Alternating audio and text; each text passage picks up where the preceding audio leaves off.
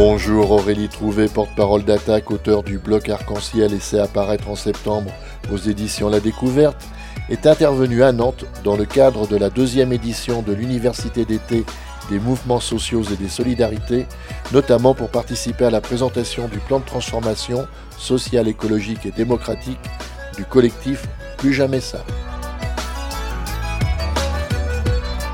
L'importance de ce type de rendez-vous Déjà, l'importance, c'est les convergences, construire des convergences entre des mouvements euh, associatifs, syndicaux, des réseaux citoyens, pour aussi construire des mobilisations ensemble, et puis aussi de la formation politique, au sens large du terme, au sens de la vie de la cité, parce que voilà, chaque, chaque organisation amène aussi sa propre expertise euh, sur des sujets extrêmement variés. Je crois que c'est la grande diversité aussi de cette université qui est, qui est extraordinaire. Hein. Vous avez 440 organisations locales et nationales qui participent.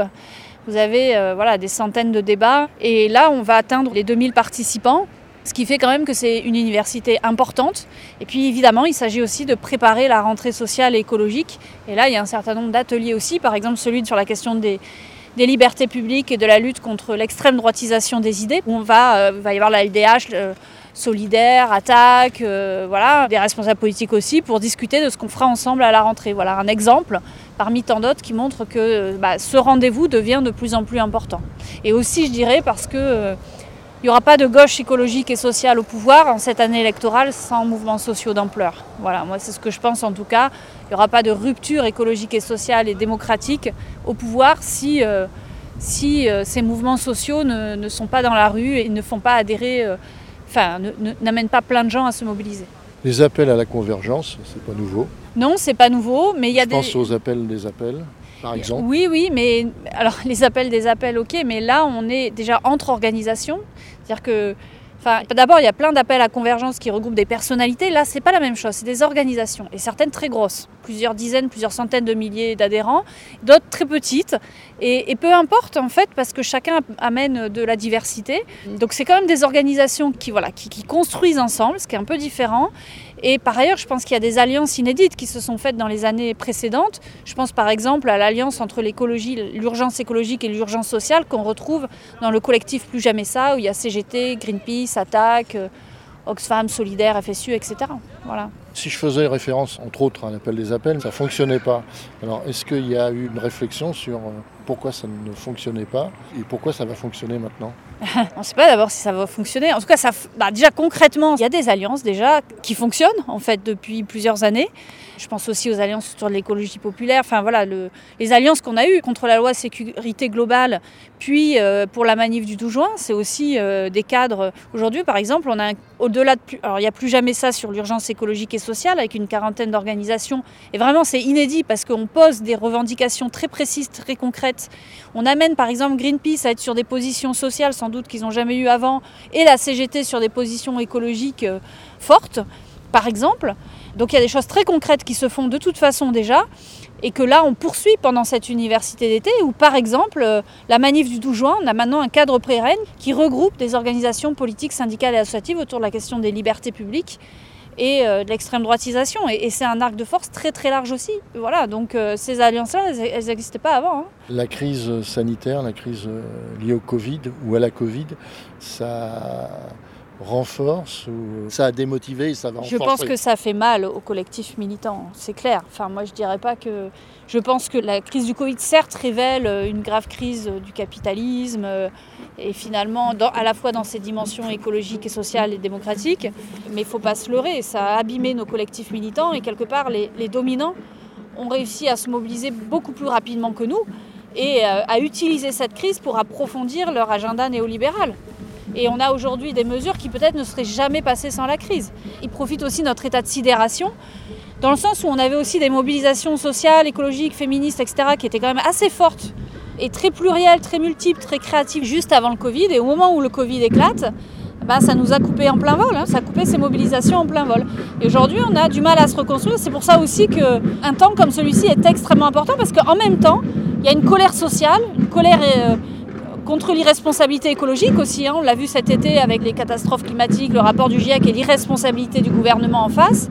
Il y a une telle colère sociale que voilà, il faut espérer que là, eh bien, nos collectifs militants soient assez forts pour eh ben, pour entraîner cette colère sociale euh, et puis pour, pour mobiliser tout simplement et essayer de peser dans le rapport de force face au gouvernement. Euh, voilà. Quand vous dites qu'il y a des mesures qui sont passées, qui sans doute n'auraient jamais pu passer s'il n'y avait pas eu la Covid Prenez par exemple sur les entreprises euh, les, dizaines, les 200 milliards d'euros versés au privé sans quasiment de conditions écologiques et sociales. Donc un énorme cadeau. D'ailleurs pourquoi aujourd'hui Bernard Arnault passe pour la première fortune du monde cet été? Pourquoi on a la richesse des milliardaires qui a explosé? C'est entre autres parce qu'on a eu des, voilà, on a, eu des versements monstrueux d'aide publique et une socialisation finalement des profits de ces entreprises qui par ailleurs ont bénéficié essentiellement aux dividendes des grands actionnaires et derrière les plus riches de la France. Vous avez aussi sur le droit du travail par contre, vous avez bah, déjà la loi assurance chômage qui est sur la table, qui est extrêmement dangereuse. Le gouvernement l'annonce pour le 1er octobre et utilise le fait qu'il y aurait euh, une crise budgétaire pour euh, faire des économies sur le dos des chômeurs. 1,15 million de chômeurs qui sont concernés en baisse de droits drastiques du fait de cette loi assurance chômage. Puis dernier exemple, le pass sanitaire.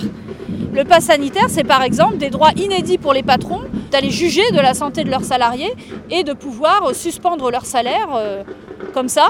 Et donc c'est une attaque inédite du droit du travail en fait.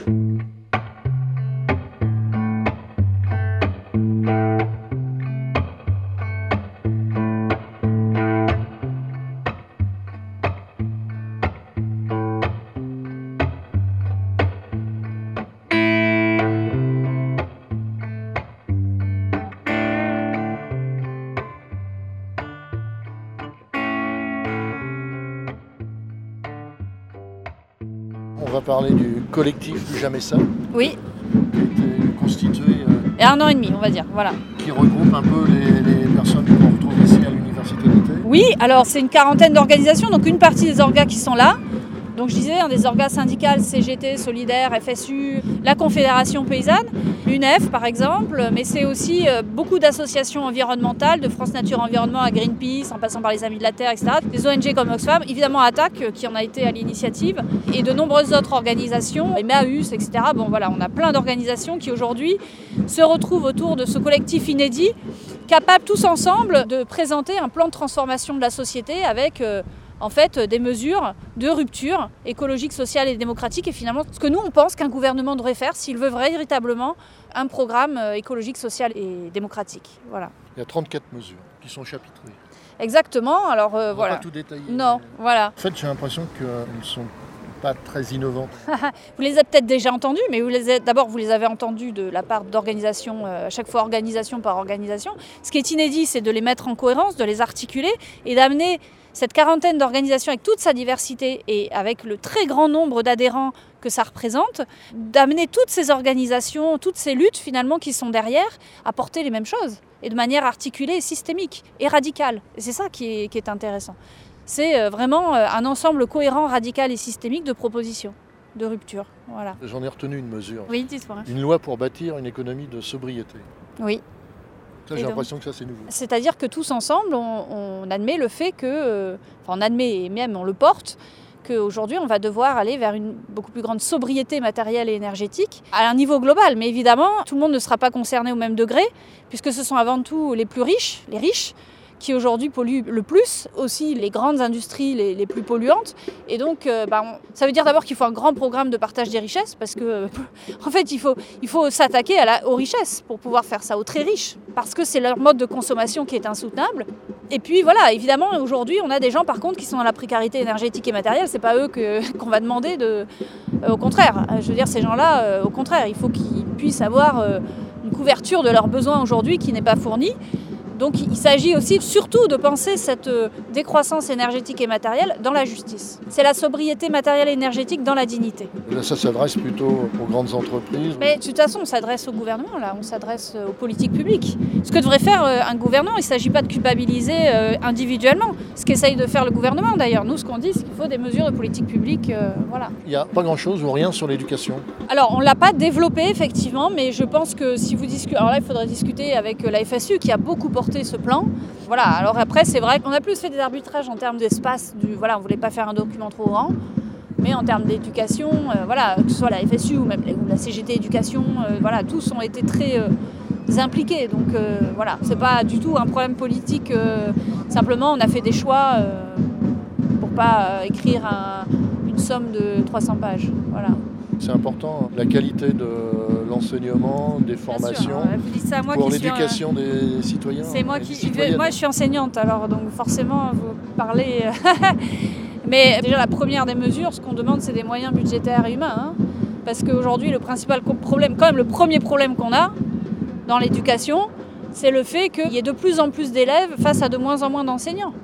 Et que les enseignants sont payés au lance-pierre, que cette profession attire beaucoup moins, et donc il y a un vrai problème aujourd'hui à la fois de traitement des enseignants. Je veux dire, quand on commence à, je crois, 1400 nets, hein, un prof des écoles, quand on commence à, 1400 nets, comment vous voulez valoriser cette profession?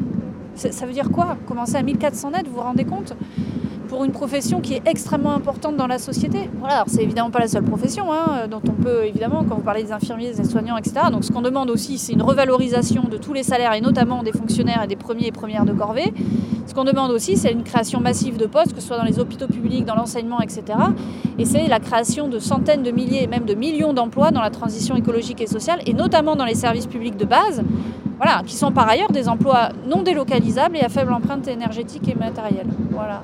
Une question qui va faire l'articulation avec euh, la sortie euh, prochaine de, votre livre, la connexion avec le monde politique. À l'université d'été, il y a des euh, représentants du monde syndical, du monde associatif. Les politiques ne sont pas là en tant que qualité? Par exemple, à la plénière sur liberté, vous verrez, il y a deux responsables politiques qui seront là, mais parce qu'ils ont fait partie de nos luttes.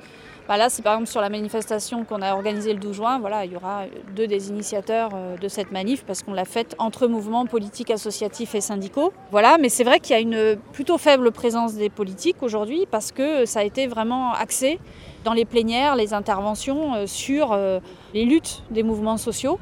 Et voilà, par contre, évidemment, c'est ouvert à tous les responsables politiques qui souhaiteraient venir écouter et venir débattre, et ils seront évidemment bienvenus et accueillis chaleureusement dans leur diversité. Alors euh, voilà. Il faut une articulation avec le monde politique, on ne peut pas l'exclure. Bien sûr, et d'une part, il y aura pas de, par contre, il n'y aura pas de rupture politique sans mouvements sociaux d'ampleur, mais en même temps, nous, mouvements sociaux, on ne peut pas se désintéresser totalement de ce qui se passe au niveau des institutions et donc de qui prend le pouvoir, évidemment.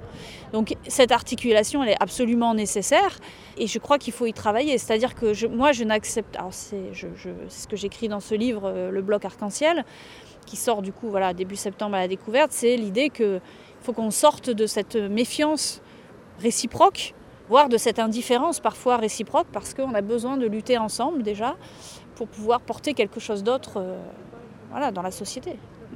La quatrième de couverture est déjà accessible sur Internet. Exactement. J'ai fait mon boulot. Ah ouais, super. Il y a un sous-titre au bloc arc-en-ciel pour une stratégie radicale et inclusive. Ça veut dire quoi? L'idée, c'est qu'en fait, c'est pas en rendant tièdes les propositions de rupture politique qu'on sera inclusif. C'est au contraire en allant chercher la radicalité de chaque mouvement social. Qu'est-ce que vous appelez radicalité? Alors, au sens de la remise en cause des racines du système. Voilà. Ce que je plaide dans ce bouquin, c'est qu'aujourd'hui, de toute façon, pour s'en sortir face à la crise écologique, sociale et démocratique, on a besoin d'une remise à plat et, d'une refondation en fait de ce système. Voilà, qui passe. Alors, j'ai trois idées que je mets, trois leviers que je mets en avant. Un, la planification démocratique. Il ne s'agit pas du gosse plan soviétique, hein, mais voilà, bien démocratique, qui s'appuie aussi sur tous les communs, les associations, les syndicats, etc., et pas seulement sur l'État. Hein. Ensuite, euh, une socialisation des richesses, une socialisation écologique et sociale, mais une socialisation qui passe par exemple par une socialisation du secteur financier et bancaire, en partie en tout cas, parce qu'on ne peut plus laisser les choix de financement et d'investissement dans les seules mains des grandes banques et de leurs actionnaires. Voilà. Et puis troisièmement, la relocalisation. Voilà, relocalisation écologique et sociale, parce qu'aujourd'hui, ben, une des clés pour moi, c'est notamment c'est de s'extraire des marchés internationaux, c'est de, s'extraire de cette dictature des marchés internationaux et en même temps de retrouver un lien entre le producteur et le consommateur pour qu'on se rende compte de la façon dont, dont sont produites toutes les choses qu'on consomme. Vous faites référence à une lutte aux États-Unis oui. D'où le titre d'ailleurs. Le bloc arc-en-ciel. Voilà. Ça part de l'expérience de la Rainbow Coalition à la fin des années 60 à Chicago, qui est une alliance euh, extrêmement intéressante entre les Black Panthers, d'un côté, donc mouvement de lutte antiraciste, euh, voilà, notamment les Young Patriots et les Young Lords, qui sont en fait des mouvements à la fois de portoricains pauvres et de blancs pauvres des quartiers de Chicago, et qui s'allient ensemble en fait autour de la revendications sociales et écologiques et contre la ségrégation sociale et raciste. Et cette alliance a pesé ensuite politiquement dans les années suivantes parce que voilà, ça représentait une alliance qui permettait de sortir notamment voilà, les, blancs pauvres, des idées potentielles de nationalistes, etc. Et, je crois qu'aujourd'hui, ça parle aussi, c'est-à-dire comment on combat l'extrême droite, peut-être justement, en tout cas dans les classes populaires, en remettant les questions sociales euh, devant. Voilà, je pars de ça pour dire que bah, il a existé des alliances de ce type-là qui aujourd'hui peuvent être radicales et remettre en cause le système capitaliste de la même façon que cette Rainbow Coalition a fait trembler les fondations de la bourgeoisie capitaliste des États-Unis.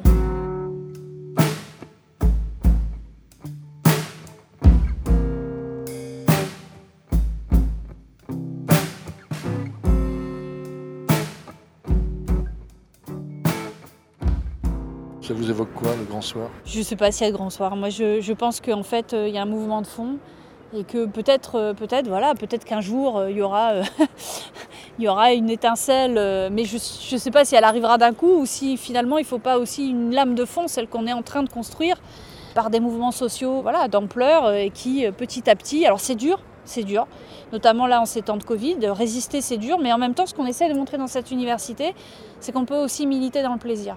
Voilà, là, il y a des concerts, des fêtes, on se retrouve tous ensemble, plein de générations, euh, des gens avec des cultures militantes extrêmement différentes, dans la joie et la bonne humeur, et en se disant qu'il y a l'espoir qui nous tient.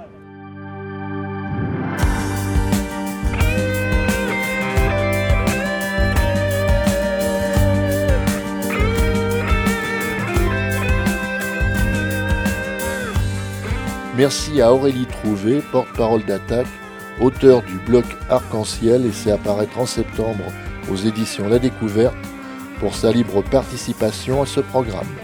Attaque, on a toujours dit, euh, voilà, c'est l'action et la réflexion. C'est la réflexion tournée vers l'action.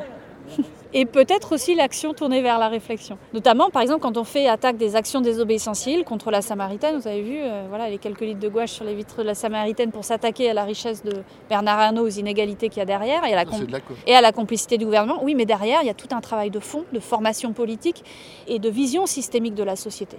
C'est-à-dire que derrière Bernard Arnault, c'est d'abord euh, des inégalités immenses de richesse, euh, c'est des multinationales euh, auxquelles on laisse les clés du camion, alors qu'il faudrait aujourd'hui que les choix de travail, les choix d'investissement, la façon dont sont dirigées les sociétés, dont est dirigée la société, ne soient pas dans les mains des actionnaires et des multinationales. Donc vous voyez, derrière, bah, on a tout un projet politique et systémique. Quand je dis politique, c'est au sens de vie de la cité, le sens large.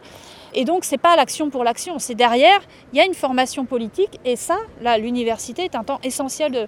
Nous, Attaque, depuis qu'on existe, depuis 25 ans, il y a cette université à la fin de l'été qui est extrêmement importante pour nous et où il y a toujours beaucoup de monde. Il y a toujours eu entre 600 et, 3000 personnes. Quoi, hein. Ça dépend des années, de ce qu'on fait, avec qui on est, etc. Mais il y a toujours beaucoup de personnes parce que ça fait partie de l'ADN d'Attaque de former politiquement et de façon systémique. Voilà. C'est-à-dire, c'est pas seulement euh, sur l'environnement, sur le social, etc. C'est vraiment une vision systémique de la société, de sa critique, de telle qu'elle fonctionne aujourd'hui, mais aussi de ce qu'on pourrait porter en articulant urgence sociale, écologique et démocratique. Voilà. Bon, ce sera le mot de la fin. Eh ben ouais, merci à vous.